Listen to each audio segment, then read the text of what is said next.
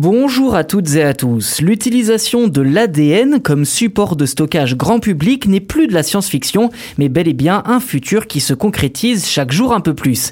Des chercheurs ont en effet mis au point un prototype 100 fois plus rapide que les technologies de stockage ADN actuelles, capable d'écrire jusqu'à 20 gigaoctets en une journée. Quelle différence y a-t-il entre le stockage sur disque dur ou le stockage ADN C'est ce que je vous propose de voir dans cet épisode. Alors si les technologies actuelles permettent de stocker des quantités extrêmement importantes de données, l'ADN est une solution à laquelle de nombreux chercheurs s'intéressent de près, en partie parce que la durée de vie du stockage est quasi infinie.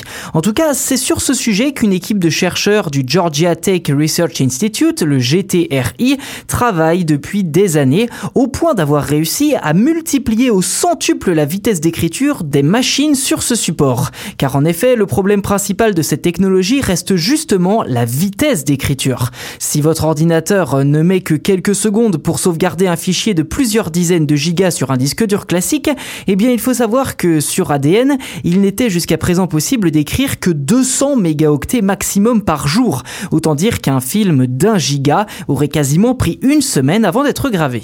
Voilà qui est désormais de l'histoire ancienne puisque la nouvelle puce développée par le GTRI est beaucoup plus puissante.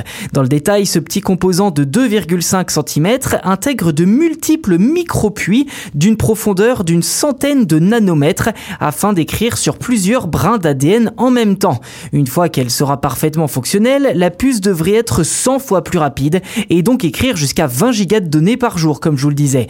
Mais comme cette écriture n'est pas infaillible, le GTRI s'est associé avec l'Université de Washington pour créer un codec capable d'identifier et de corriger ces erreurs. Qu'on se le dise, cette technologie ne remplacera pas nos disques durs de sitôt, mais servirait plutôt d'archive. Actuellement, cette opération d'archivage s'effectue toujours sur bande magnétique, une technologie ancienne et dont les supports doivent être changés tous les 10 ans. Stocké à une température suffisamment basse, l'ADN peut être conservé pendant plusieurs millénaires, offrant ainsi une solution de stockage à très long terme.